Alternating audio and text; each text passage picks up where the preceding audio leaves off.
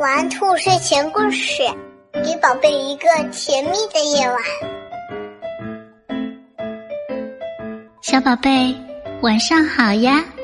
我是兔耳朵姐姐，快快像我一样，闭上你的眼睛，竖起你的小耳朵，开始听故事吧。真假小白兔，小白兔当了萝卜店的经理，小狐狸很羡慕。哼，我要变成小白兔。于是他念起咒语：一二三四五六，狐狸变成小白兔。嘿，小狐狸变成了一只小白兔了。早晨。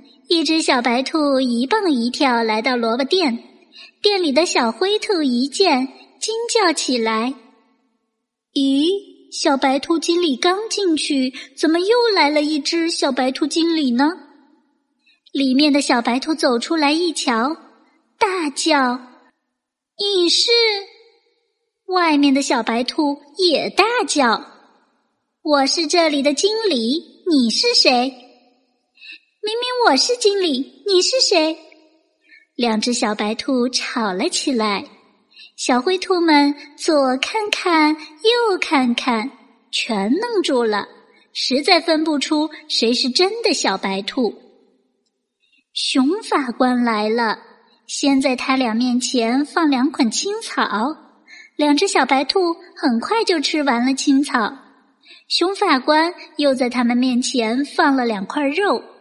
两只小白兔都皱着眉头，不吃不吃。熊法官看看这个，又看看那个，怎么也看不出真假，急得直挠头。这可怎么办？兔妈妈来了，两只小白兔一起叫：“妈妈，我是您的孩子。”兔妈妈看看这个，又看看那个。摇摇头，咦，真怪。嗯，我的孩子尾巴上有个伤疤，可仔细一看，两只小白兔尾巴上都有伤疤，这可怪了。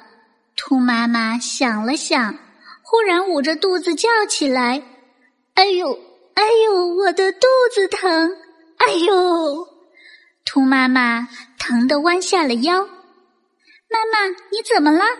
一只小白兔眼泪都流出来了，扑上来，一边扶着妈妈，一边大叫：“快，快去叫救护车！快呀！”另一只小白兔虽然也在叫妈妈，声音却一点儿也不急。兔妈妈猛然站起来，一把抱住扑上来的小白兔，说。我分出来了，你才是我的孩子，真正的小白兔。妈妈，你到底认出自己的孩子啦？另一只小白兔见兔妈妈突然好了，愣了一愣，才明白自己上了当，只好摇身一变，变成狐狸溜走了。熊法官笑了：“兔妈妈，你真聪明。”兔妈妈笑了，小白兔也笑了。